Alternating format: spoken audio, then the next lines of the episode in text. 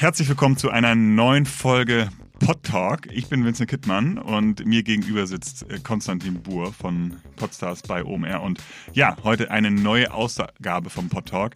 Ausgabe Nummer 14 mittlerweile schon. Und äh, ja, wir haben einige Deals und News wieder mitgebracht. Äh, Spotify hat einen richtig dicken Deal gesigned. Äh, es gibt ein Update zu dem Podcast Netflix Luminary. Und äh, wir haben auch noch eine schöne Grafik mal ähm, recherchiert und euch zusammengestellt. Äh, die kann man jetzt hier schlecht sehen, ähm, aber ich erkläre sie ein bisschen und dann solltet ihr sie auf jeden Fall in der Horizont-Kolumne euch mal anschauen oder ich äh, denke auch, dass wir sie selber auf unseren Kanälen noch ein bisschen posten werden.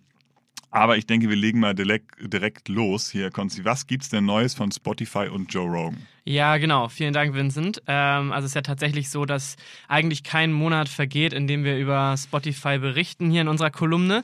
Und äh, dieses Mal ist es, sind es wieder richtig, richtig dicke News. Ähm, Spotify hat sich ja die Dienste von muss man schon sagen, Podcast-Superstar Joe Rogan gesichert. Also ist ja wirklich einer der absolut größten Podcaster der Welt. Also für die, die jetzt wirklich fragend mit den Achseln zucken, der Podcast heißt The Joe Rogan Experience, ähm, ist wirklich der erfolgreichste Interview-Podcast der Welt. Also es gibt mehrere Millionen Streams und Downloads pro Episode. Ähm, die Gästequalität ist absolut crazy, muss man sagen. Also wirklich das Who is Who.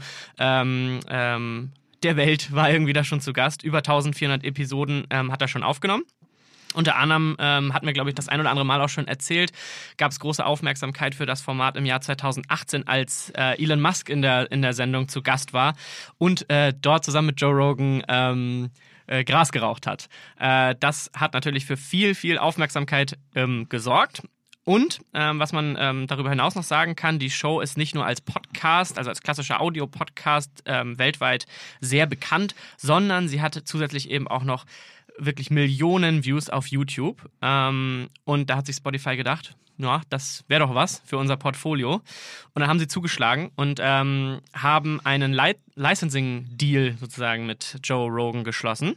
Der wurde jetzt in der letzten Woche öffentlich und angeblich kassiert äh, Joe Rogan über 100 Millionen Dollar für die Exklusivrechte und zwar für Audio und für die Videoshow. Äh, das ist natürlich auch neu für Spotify und es ist auch so ein bisschen anders als bei anderen Spotify Original Formaten, die, die bisher auf, dem, auf der Plattform ähm, zu hören sind. Die äh, Joe Rogan Show ist halt nur ein Lizenzgeschäft. Also das heißt, die inhaltliche Verantwortung bleibt erstmal bei Rogan und dem ganzen Team drumherum selber. Ähm, und bis zum Dezember diesen Jahres soll auch weiterhin auf YouTube veröffentlicht werden und dann ausschließlich auf Spotify. Ähm, das wird sicherlich spannend. Ich glaube, ähm, im Raum steht, dass Videoclips von der Aufnahme oder von dem Podcast auch weiterhin dann auch auf YouTube verfügbar sein sollen. Ähm, ja, das Ganze lohnt sich natürlich nicht nur für, ähm, für Joe Rogan selber. Die Spotify-Aktie ist auch kurz nach der Veröffentlichung dieser Neuigkeiten um ähm, zwischenzeitlich 7% in die Höhe geschossen. Das ist natürlich echt krass. Ähm, und ich, ich glaube, ähm, oder wir bei Podstars glauben, dass dieser Deal auch nochmal ja, äh, so die letzten Skeptiker äh, verstummen lässt, die jetzt irgendwie äh, glauben, Podcast ist nur eine kleine, kleine Blase und, eine, und, ein kleiner Trend. Also ich glaube, dieser Deal beweist, dass ähm, Podcasts oder das Medium Podcast ähm, in den Medien oder in der Welt so angekommen ist, wo es andere Medienbereiche natürlich schon lange ähm, geschafft haben. Ich glaube auch, dass Investoren, VCs, andere Marktbeobachter da nochmal einen ganz anderen Blick drauf bekommen und hellhörig werden. Und ja, glauben wir schon, dass der Rogan-Spotify-Deal wirklich ein erneuter, muss man sagen, Gamechanger für den Podcast-Markt ist, dank Spotify. Ja, ja. da gab es einige Investoren, VCs, äh, Experten, die bei, die bei Twitter oder in ihren eigenen Podcast da wirklich äh, ausführlich drüber gesprochen haben und ja. gesagt haben, das ist, äh, ist ein krasser Deal. Auf jeden Fall fürs ganze Medium und wertet auch die ganze, das ganze Podcast, die ganze Podcast-Medienlandschaft auf und ja. äh, auch die Preise für andere Formate sozusagen, ne, die dann quasi da mitgezogen werden. Genau. Also sehr, sehr spannend. Ähm, Vincent, du hast ähm, neue Infos zu Luminary. Hatten wir ja schon das ein oder andere Mal hier in der, in der Kolumne besprochen. Genau, genau. Kurzer, Gut oder schlecht? Eher schlecht. Ähm, ja, kurzer Rückblick. Luminary ähm, läuft ja so unter dem Motto Netflix für die Ohren, also Subscription-Modell, ähm, interessante, exklusive Inhalte. Und genau, hinter dem ist eine Podcast-Only-App und man hat, man zahlt ein Abo, ich glaube so 8 Dollar sind es gerade aktuell. Ähm, und dann kriegt man halt diesen ganzen exklusiven Content. Die haben sich 100 Millionen Funding eingesammelt, schon vor, vor einiger Zeit und haben sich tollen, äh, exklusiven Content eingekauft, auch teuren ähm, exklusiven Content eingekauft. Unter anderem war, glaube ich, Malcolm Gladwell einer der, der Stars, die dort auf der Plattform noch ein weiteres Format haben. Und der Launch, der lief schon nicht so ganz gut.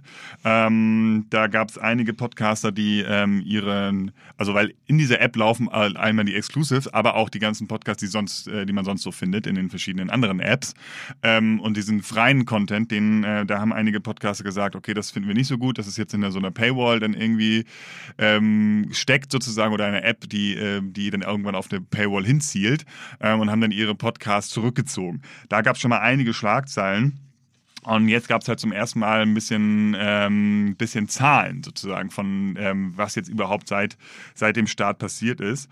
Und ähm, da gibt es jetzt die Zahl, dass Luminary pro Monat 4 Millionen US-Dollar ausgibt erwirtschaften aber nur 500 US-Dollar pro Monat ungefähr. Also das, 500.000. Ja, genau, 500.000 US-Dollar pro Monat. Ähm, und das zeigt ja schon, okay, das Verhältnis stimmt ja nicht ganz.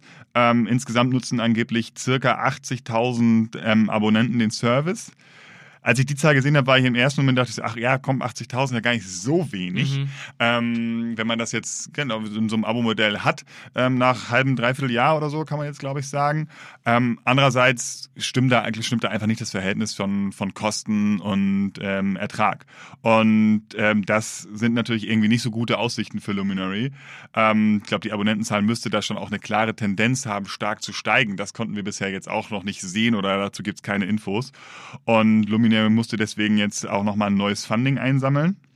Ähm, da gab es nochmal weitere 30 Millionen US-Dollar, um die Company jetzt auch aus der Krise, Krise zu ziehen.